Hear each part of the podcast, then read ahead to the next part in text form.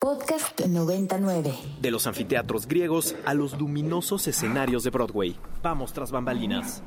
Esta es la tercera llamada. Comenzamos. Ibero 90.9 presenta Inspiria en escena. La agenda de teatro, danza y ópera. Se abre el telón. Inspiria en escena.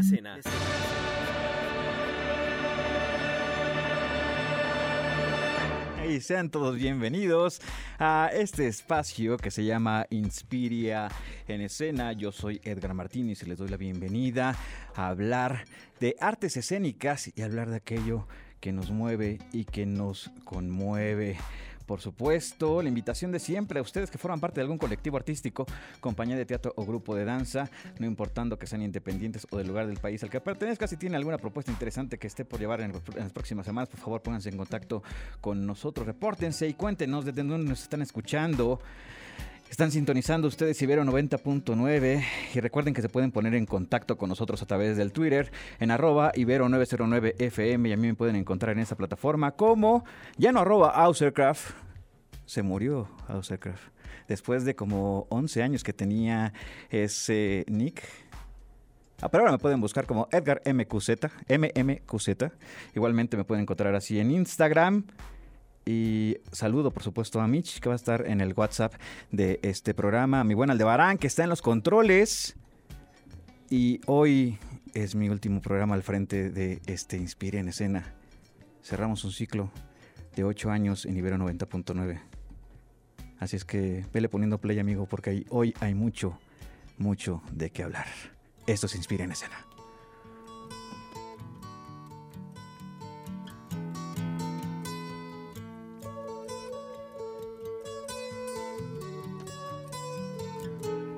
Una canción que no necesita presentación.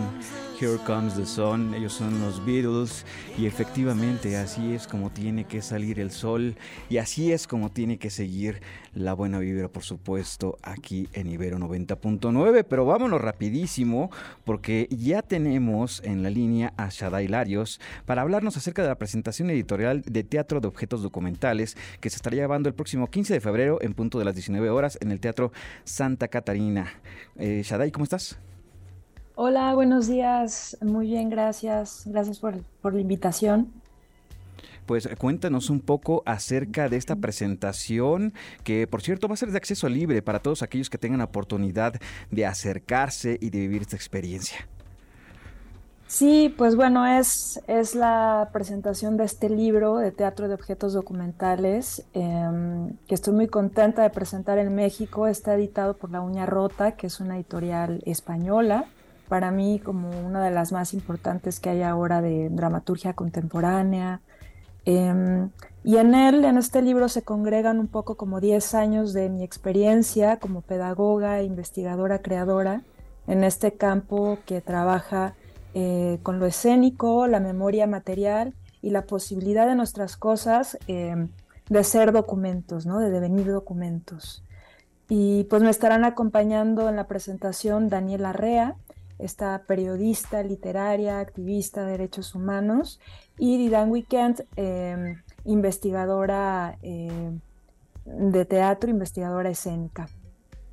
Este es un ensayo teórico, un manual experimental que surge a partir de esta experiencia pedagógica y de investigación que ha llevado durante todo este tiempo, o particularmente durante los últimos 10 años. Eh, platícanos, ¿qué tipo de experiencias son las que estás plasmando dentro de este ensayo? Bueno, eh, el teatro de objetos documentales en realidad es como una derivación del teatro de formas animadas, ¿no? Quizá la forma más popular es son las marionetas y los títeres, pero luego está toda esta otra vertiente del trabajo con la memoria de las cosas. Así que un poco lo que yo muestro en este libro es una serie de terminología creativa, porque es un campo muy virgen, muy poco desarrollado todavía, en donde eh, muestro diferentes caminos a partir de mis propias experiencias como creadora también, eh, de cómo eh, nuestra cultura material, el entorno que nos rodea, se vuelve también en un informante activo de todo lo que somos, de todo lo que hacemos, ¿no? y pues muestro algunas eh, de mis piezas escénicas, pero también hay todo un capítulo de testimonios donde invito a gente de otros países, de otros colectivos, a testimoniar sobre sus propios procesos creativos. Hablo de muchas otras experiencias que no son solo escénicas, también literarias, filosóficas, antropológicas, que tienen que ver en cómo, eh, pues eso, nuestros objetos testifican por nosotros diariamente, por cómo nos relacionamos sociomaterialmente con la vida, ¿no? ¿Cuál es la necesidad en este momento, en este contexto mundial también en el que estamos viviendo, eh, Shadai, para tener este tipo de investigaciones? Eh, pues yo creo que nos invita a tener otro tipo de actos perceptivos a tener un, detenimiento también en medio de esta eh, vida fluida, voraz de consumos que llevamos vertiginosa. Nos invita a tener conciencia material, que eso es muy importante, ¿no? A preguntarnos de dónde viene todo eso que consumimos, de qué maneras también nos estamos relacionando con la desmaterialización del mundo, ¿no? En, muchos términos generacionales, eh, nos invita también a, cuestionarnos sobre cómo asignamos sentidos simbólicos a la materialidad y a tener también otro tipo de consideraciones con, eso no humano que está aconteciendo constantemente como agencia, ¿no? Más allá del protagonismo solo humano. Y también a nuestros contextos más latinoamericanos, eh, muy golpeados por, en este caso en México, por el crimen organizado eh, nos lleva a pensar también en la importancia que tienen los objetos y las materialidades cuando no hay cuerpos, ¿no? ¿Qué, lugares eh, de duelo simbólico se les asigna, por ejemplo, ¿no? En este caso, ¿podrías darnos un ejemplo, digo, para la gente que, nos escucha, un, ejemplo un poco más, más concreto de, cómo lo, manifiestas de esta forma? Em, por ejemplo, yo tengo una agencia de detectives de objetos. Se llama El Solar, Colectivo El Solar, en donde nos invitan a residir de un mes a tres meses con comunidades, con barrios, con entornos y trabajar con ellos a través de sus objetos, ¿no? Eh, y por ejemplo, eh, estuvimos en una carpintería en Girona, allí en Cataluña, que tiene, bueno, tuvo, porque ya se extinguió, ya murió la, carpintería, 70 años de existencia con cuatro generaciones de carpinteros y un lugar que resistía la turistificación del barrio, ¿no? Entonces, al residir en esa carpintería, eh, en donde no se habían tirado ni un solo objeto en 70 años, ni se habían movido del lugar, pudimos hablar de otra historia de, la comunidad del barrio viejo, que se está poco a poco gentrificando y donde la gente había sido desplazada por la invasión em, del turismo masivo, ¿no? A partir de todos estos objetos que estaban ahí, se pudo reconstruir otra historia del barrio que está latente en los afectos y en la imaginación de la gente em, de ese lugar, ¿no? Porque los carpinteros habían construido media Girona, media, media ciudad. Y es simplemente percibir cómo en esos vestigios, en estos rastros, hay una memoria latente, ¿no? Que nos, que nos habla de todo aquello que se va aparentemente desvaneciendo en esta, en esta vorágine capitalista, ¿no? Claro, y más eh, en este, en estos momentos cuando justamente estamos viendo cómo crece la gentrificación, principalmente del centro hacia la zona conurbada, particularmente de esta ciudad, ¿no? De esta ciudad de México, que bueno, ya no es exclusivo, por supuesto, de esta ciudad, sino que nos podemos encontrar estos ejemplos a lo largo y ancho del país. Sí, totalmente. Y, y claro que no se trata de romantizar una idea de memoria, ¿no? Una idea de no nos estamos situados en un estado de la nostalgia. El teatro de objetos documentales, por el contrario, ¿no? Toma la memoria como un animal vivo, como un fenómeno crítico, eh, que no por eso eh, pues desestima todo, todos aquellos remanentes que sobreviven en el tiempo, ¿no? Y que son incorruptibles, menos, al menos menos corruptibles que nuestros propios cuerpos, ¿no? Y que merecen una escucha activa porque están generando información. Por supuesto. Shadai, eh, no sé si, si además, por supuesto, de hacer la invitación a toda la gente para que asista a esta presentación editorial, nos puede decir también a partir de cuándo y dónde se va a poder adquirir este, este ensayo. Bueno, el ensayo eh, va a estar a la venta el, mismo día de la presentación del libro. Eh, y a partir de ahí se va a distribuir en Paso de Gato, esta librería de teatro mexicano. Y va a salir también una edición en España esta misma semana. Eh, y va a estar disponible en Amazon también. Y de momento es todo lo que sé. Hasta ahora dice. Perfecto, pues si pudieras invitar a la gente, por supuesto, a que asista a esta presentación, que insisto, va a ser el próximo 15 de febrero. Sí, claro que sí, pues sí están todas invitadas, invitados a acompañarnos a Daniela Rea, a Didan Weekend y a mí para pues inaugurar, para bautizar, para darle la bienvenida a este objeto que tiene toda una voluntad eh, pedagógica, una voluntad de compartir y de aproximar a toda la gente interesada en, escuchar a la materia que nos rodea, ¿no? Será un honor que puedan venir y, y acompañarnos. Shadai, muchísimas gracias por venirnos a dar esta invitación a esta presentación editorial de Teatro de Objetos Documentales. Una vez más, le repito, será allá en el Teatro Santa Catarina. La entrada es libre y se celebrará el próximo 15 de febrero en punto de las 19 horas. Shadai, muchísimas gracias. Gracias a ustedes, gracias. Por supuesto, estaremos pendientes de todo lo que surja alrededor de este libro.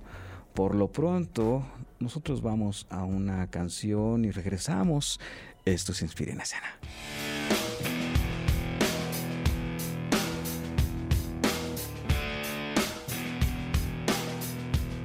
Show Me How to Live, ellos, que, ellos son Audio Slave.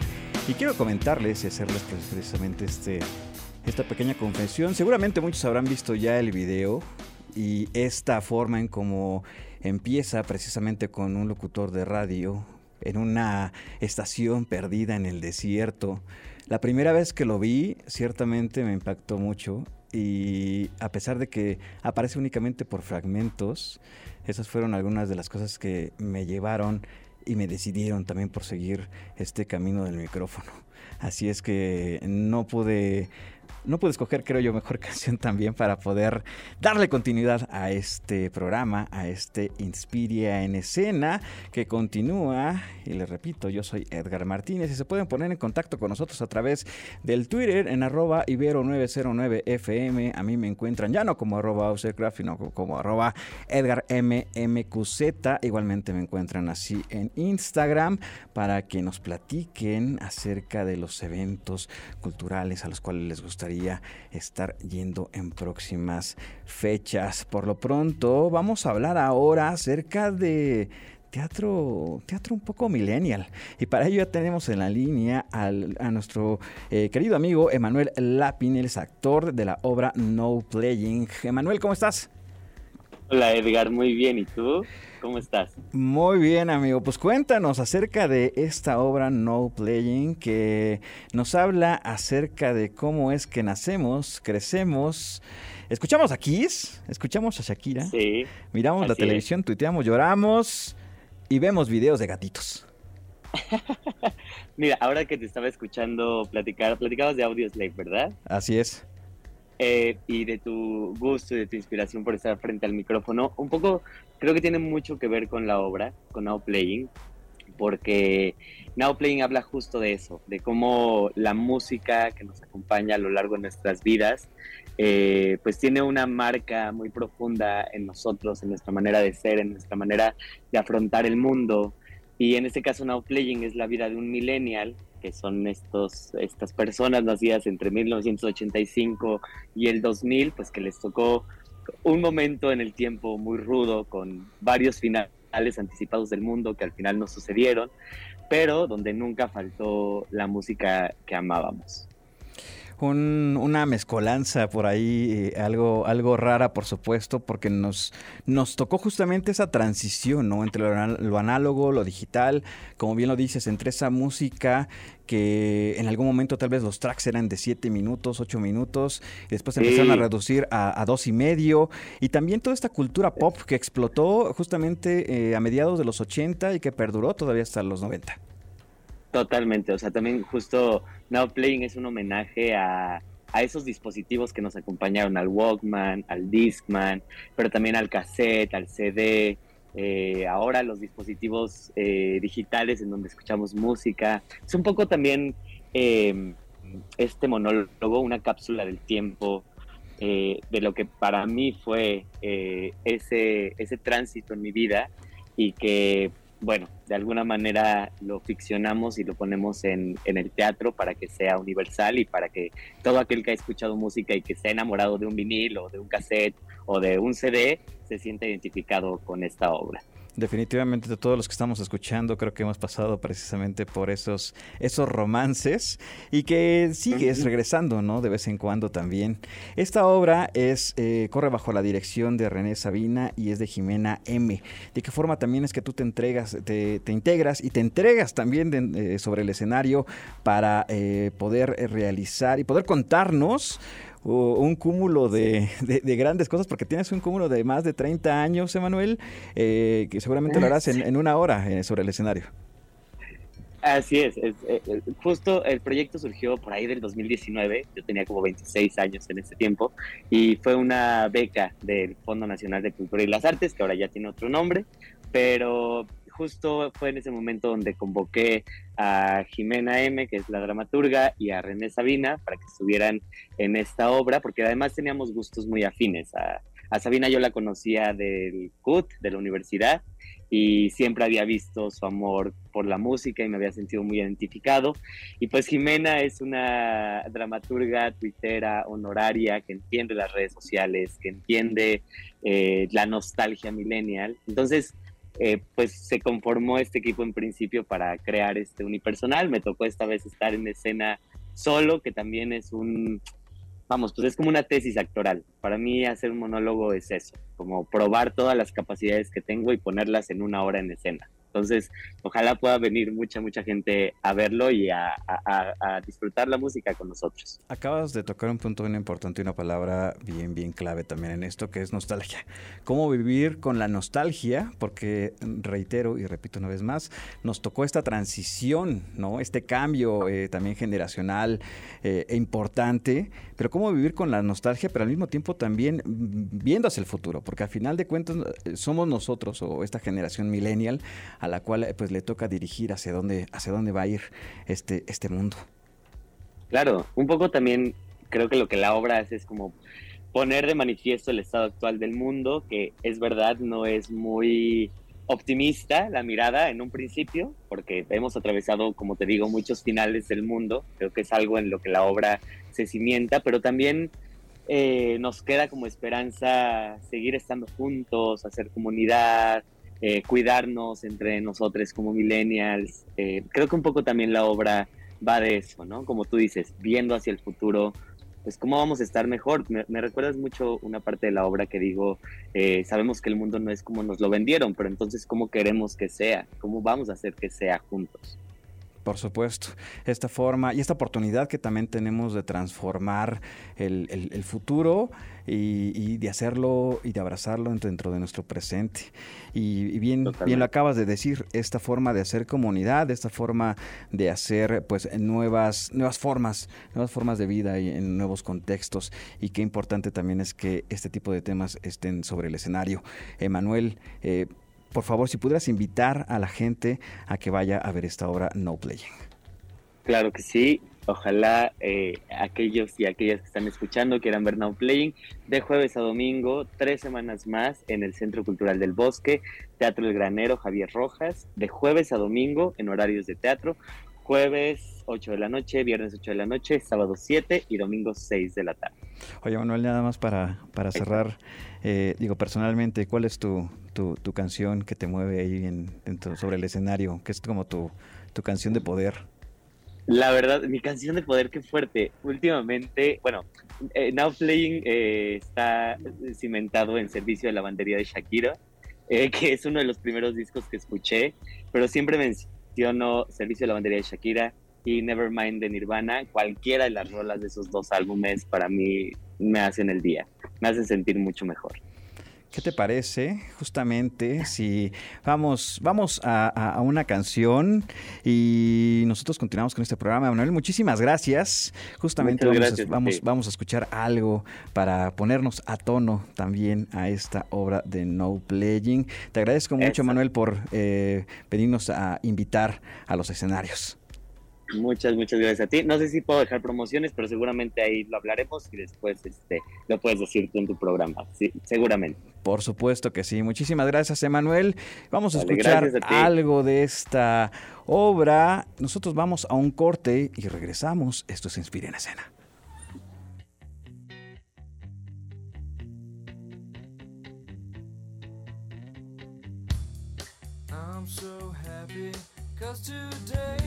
Un, dos, tres, un, dos, tres, un, dos, tres, uno. Un, dos, tres, un, dos, tres, uno. Un, dos, tres, un, dos, tres, un, dos, tres. Pa de Bourget y regresamos a Inspire en Escena por Ibero 90.9. Respira. Sube al escenario. Y rómpete una pierna. La función debe continuar. Regresamos a Inspire en Escena por Ibero 90.9.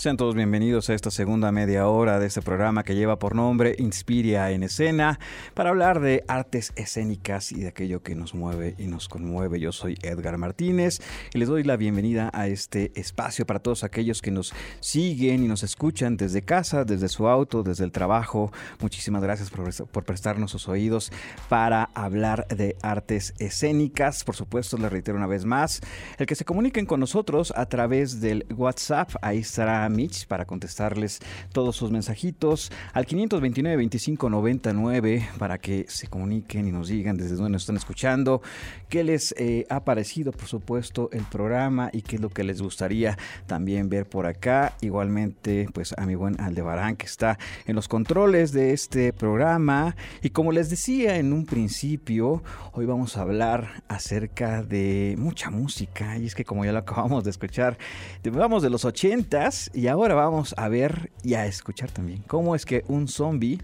danza. Y para eso ya tenemos por acá a Hugo Arribellaga. Él es eh, autor de Zombie el musical.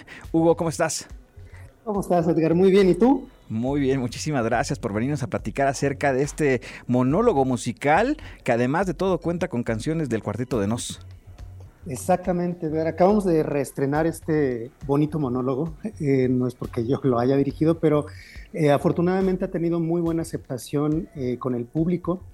estamos en el Foro La Gruta del Centro Cultural Helénico los lunes y martes a las 8 de la noche y tuvimos la fortuna de contar con la colaboración y la amistad y, el buen ánimo del fabuloso cuarteto de Nos, particularmente del gran Roberto Muso que cuando le propuse hacer una historia en torno a algunas de sus canciones para contar eh, la vida de Roberto, un plomero eh, que ha eh, tomado la profesión por herencia, es que sin embargo ha soñado desde siempre en ser actor de monstruos.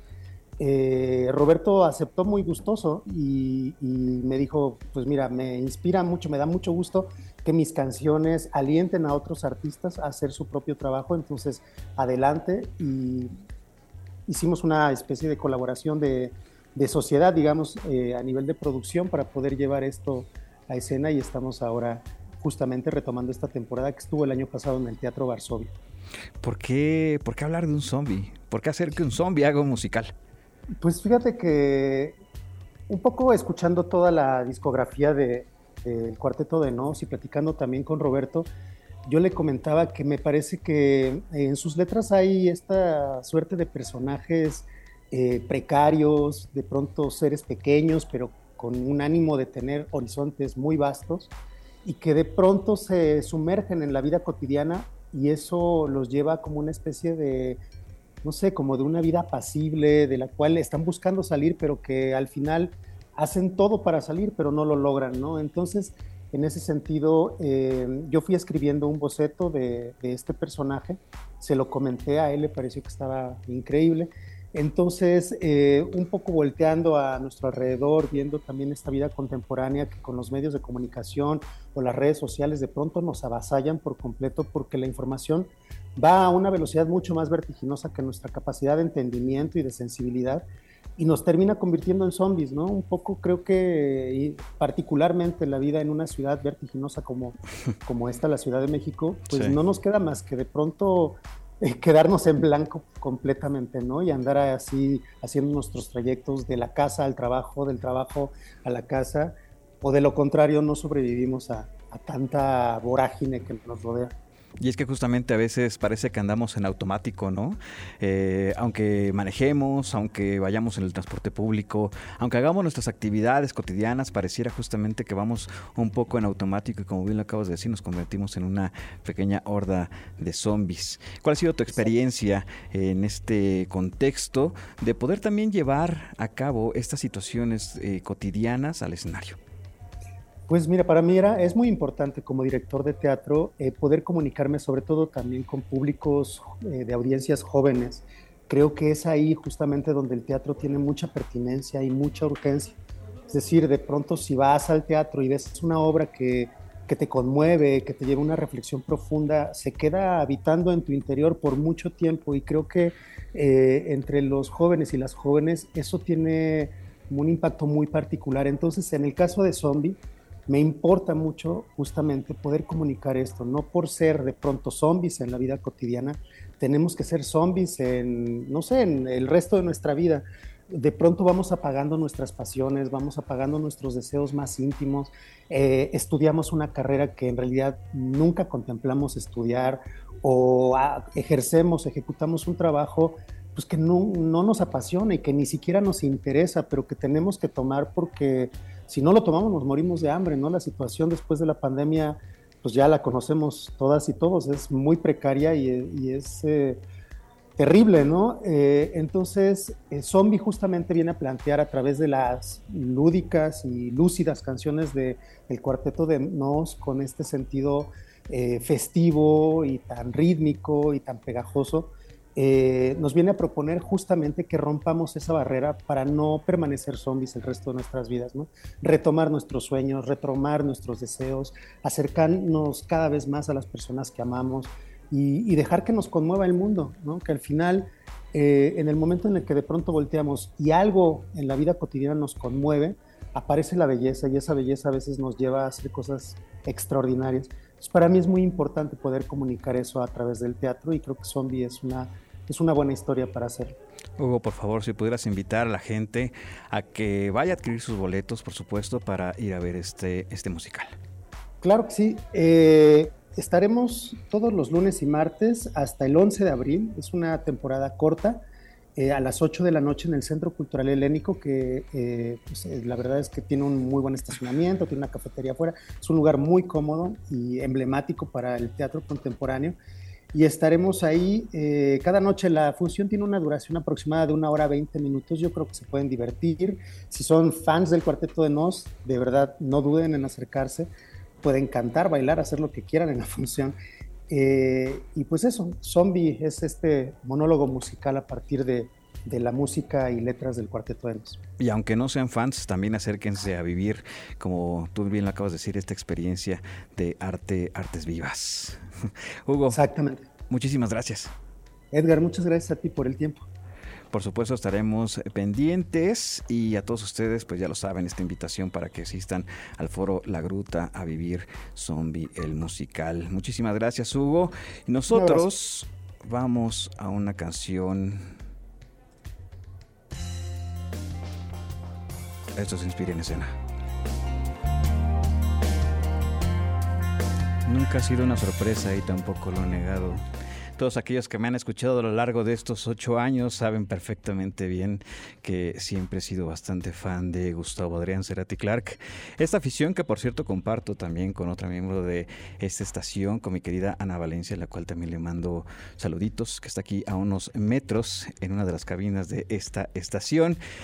Y precisamente el poder eh, poner una canción eh, que nos que agradece, que siempre nos da esta pauta para poder ver más allá de cerrar un ciclo, es, es, es, importante, creo, siempre tener esa esperanza de que todo, todo irá un poco mejor. Y al mismo tiempo pues agradezco y voy, y voy cerrando también eh, de a poquito este programa.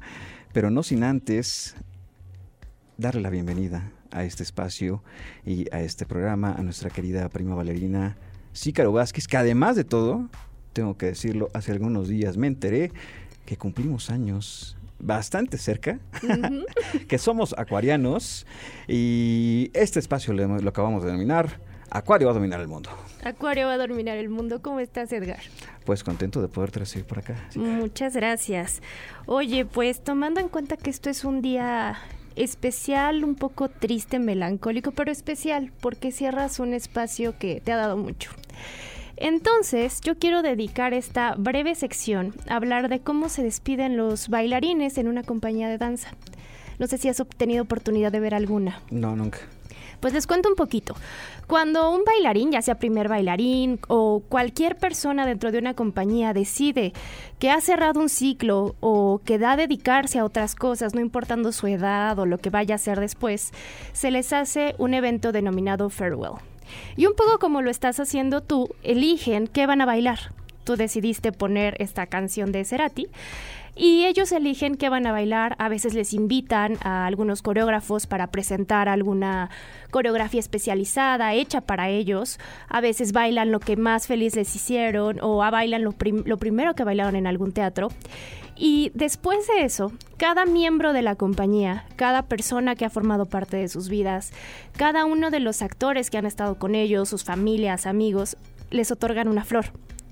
Esas flores se ponen al centro del escenario a modo de ritual, de manera que cuando ya pasaron todas las personas y les dejan las flores, la persona puede hacer una última caravana, una última reverencia al público. Y quería dedicar justo esta sección que fuera tu farewell en donde cada una de las personas que te están escuchando, nosotros aquí, podemos darte esa flor con nuestra voz, con, con todo aquello que, que, nos has brindado también, porque en lo personal a mí me has enseñado a lo largo de este programa, pues muchas cosas, he aprendido mucho, y pues darte esa flor, darte las gracias y, y pues nada, decirte que este programa también fue una oportunidad de presentar otros temas, de abrir una sección de danza en 99, ¿por qué no? Y, y tomar esto como tu farewell. Edgar, ¿cómo ves? Ok, no tenía conocimiento de cómo es que se despedía, por supuesto, un bailarín del escenario pero siempre termina siendo un pues un momento eh, emocional, ¿no? Siempre, siempre termina siendo emocional y más en un, en un lugar, en un escenario, en este caso una cabina de radio donde siempre tienes la energía no solamente propia, sino de toda la gente que está aquí y de toda la gente que la visita y de toda la gente que ha pasado por aquí, ¿no? Y lo mismo sucede en este caso en un escenario que, como bien lo dices, tienes a un, a un público a un público que está totalmente eh, abocado a, ver lo que sucede en el escenario y en este caso pues tenemos todos estos oídos escuchándonos a través de las ondas gercianas y por supuesto también a todos los que nos siguen en línea a través de ibero909.fm. Y justo aprovecho esto porque soy una persona muy sensible, como bien dice Edgar, somos acuarianos. Y una de las cosas que yo hago es eso, ver, ver los farewells de los artistas, de los bailarines, porque te da esa oportunidad de de conocer cómo una persona también da otros pasos, ¿no? Cómo cierras algo. Y muchos de ellos se han dedicado a ser profesores, otros se han dedicado a bailar en otras compañías, pero también me parece que cada compañía deja una marca. Y supongo que esa marca estamos dejando también contigo, Edgar. Pues sí. Suponemos, esperemos que sí, también esperemos que de alguna forma pues estemos dejando también una marca en aquellas personas que nos han escuchado a lo largo de todo este tiempo. Sí, yo les invito a ver estos farewells también. Eh, que los pueden buscar en cualquier video público, en alguna red social, en alguna plataforma. Las compañías lo suben también como esta manera de decir, vienen nuevas generaciones, estas personas son las que han marcado. Y también, eh, bueno, a mí, a mí que me gusta ver esas cosas emotivas, me parece que es algo muy, muy bello. Pero Edgar... ¿Cuál ha sido el que más te ha impactado?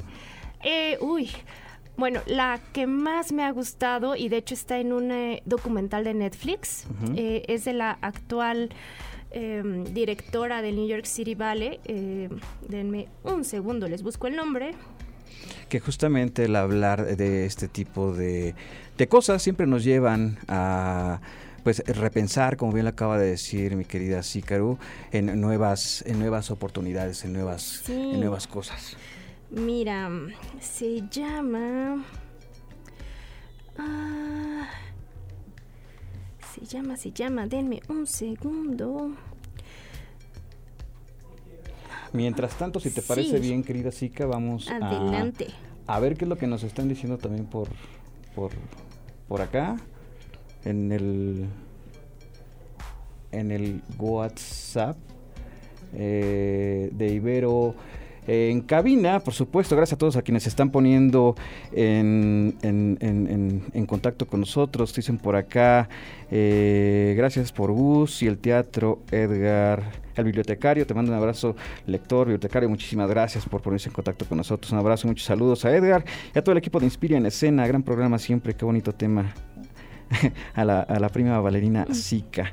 Otra acuariana, por supuesto, nuestra querida Pau Castañeda, quien también formó parte de este equipo de Inspire en Escena y que arrancó también este proyecto y que esperamos pronto, pues también esté de regreso. extrañamos, Pau. esté de regreso también para eh, compartir con todos ustedes su, su, gusto por las artes no encuentro escénicas. El nombre, pero se los pongo en Twitter, se los ponemos en Twitter en breve pero justo son las de New York City Ballet porque yo siempre lloro. Siempre, siempre lloro en esas. Eh, justo la de Amarra Mazar hace unos, hace unos meses también. Creo que siempre es una forma de, de ver aquello que hicieron tus bailarines favoritos y verlo después cerrándolo. Claro, siempre es una, una, forma de recapitular y una forma también de, de, ver, de ver, de hacer una retrospectiva y de ver también qué tanto se ha avanzado y qué tanto también se, se avanza en ese, en ese aspecto de forma personal, ¿no? Y además siempre vienen cosas maravillosas después, mi querido Edgar. Así es, querida Zika, pues. Entonces tienes estos minutos de mi sección solo para ti. Tengo ocho minutos, que no sé qué voy a decir en ocho minutos. Por supuesto, vamos a poner una canción para cerrar, pero no tengo nada más que decirles y agradecerles a todos ustedes por eh, prestarme sus oídos a lo largo de estos eh, ocho años de estar aquí en Ibero 90.9, no solamente en este espacio de Inspira en Escena, sino también en todos los otros en los cuales participé, por supuesto, desde las secciones de cultura y desde todos los kilómetros recorridos, en todas las coberturas que realicé para ustedes, desde Cervantino, eh, Fil Guadalajara, puedo decir y podría, puedo jactarme de decir que creo que los únicos dos eventos a los cuales no he asistido culturalmente este país es el Festival de los Cabos, el Festival de Morelia. Y todo ha sido gracias a, esta estación, a Ibero 90.9, que ha sido mi casa durante estos ocho largos años, que me han llenado de experiencias, que me han llenado, por supuesto, de anécdotas y creo que lo más importante siempre ha sido el poder compartir con gente súper talentosa, ¿no? Digo, muchos de ellos ya no están por acá, muchos de ellos pasaron eh, de forma efímera también pero hay otros que prevalecen y hay mucha gente más que sigue por acá también haciendo cosas increíbles, gente talentosa, gente inteligente que sin ellos, sinceramente, no hubiera sido lo mismo.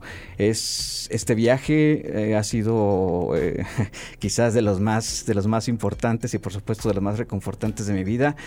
Y pues nada, solamente quiero agradecerles a todos ustedes por seguirme, por seguir eh, todos los proyectos en los cuales se estuvo laborando y colaborando a lo largo de estos años, todos los programas, todos los especiales, coberturas, eh, eh, sí, todo, todo lo que se hizo aquí en Ibero 90.9, por supuesto me los llevo a todos en, en el alma, me los llevo en el corazón, esperando poderme podernos encontrar en algún futuro, podernos encontrar en algún momento más adelante. No sabemos si eso sucederá.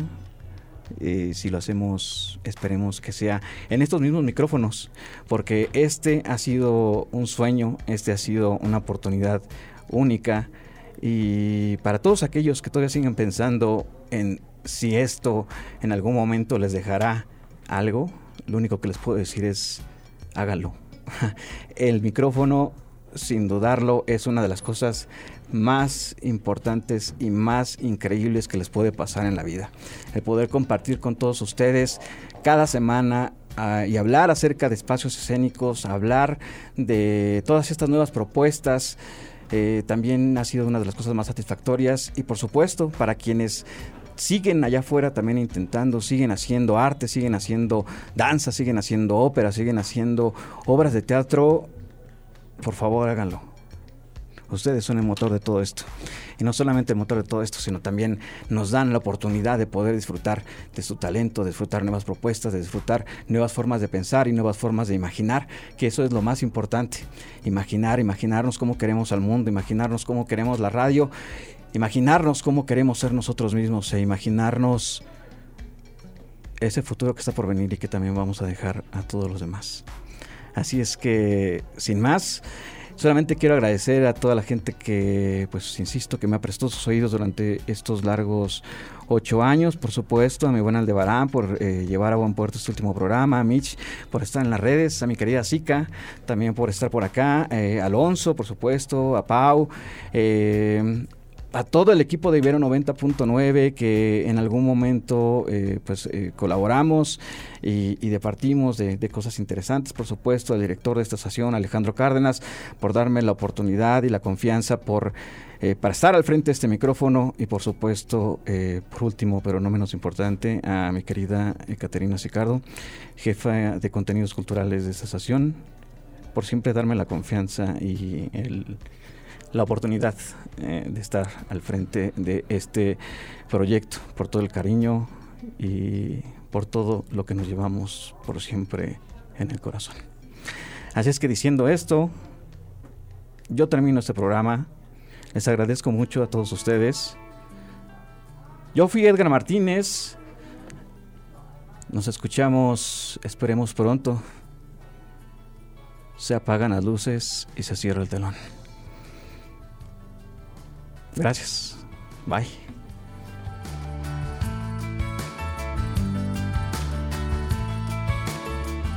Por hoy, la función ha llegado a su fin. Se apagan las luces, se cierra el telón. Ahora en el escenario, solo reina el silencio. O al menos hasta la próxima función de Inspiria en escena por Ibero 90.9. contenidos como este, descarga nuestra aplicación disponible para Android y iOS o visita ibero909.fm.